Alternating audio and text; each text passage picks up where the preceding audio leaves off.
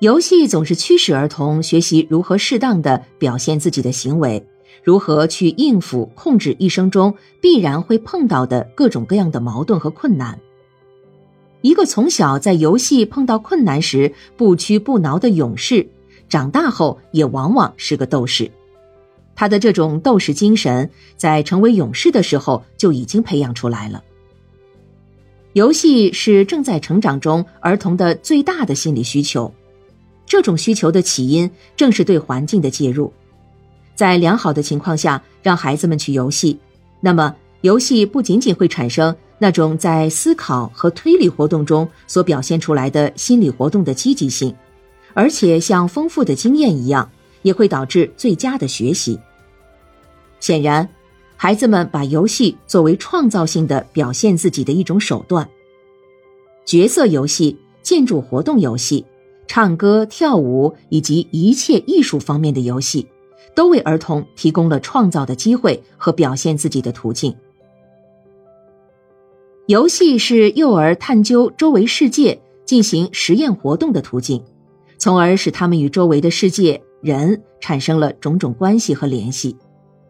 通过游戏这种途径，幼儿学习集中注意力、锻炼想象力、形成自己的看法。学习成人的行为举止，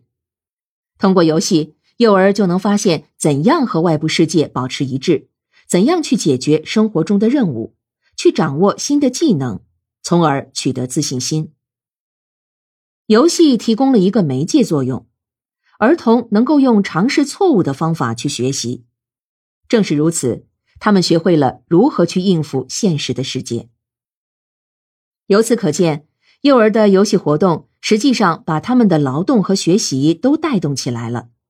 幼儿在认真的做游戏和在轻松的学习劳动，两者的区别似乎是在成人那里才存在的。对幼儿来说，则是等价的。而游戏又是学习知识的最好手段。当幼儿园在推行寓教于戏的方法时，幼儿同样难以区分游戏活动和学习活动。因此，当代的一些幼教理论家试图对正在成长中的儿童的游戏内容进行分析，并且把它与更为基本的儿童的总体发展问题联系起来，就像本书力图把幼儿园的环境创设问题系统化、理论化，把它同幼儿的总体发展问题联系起来一样，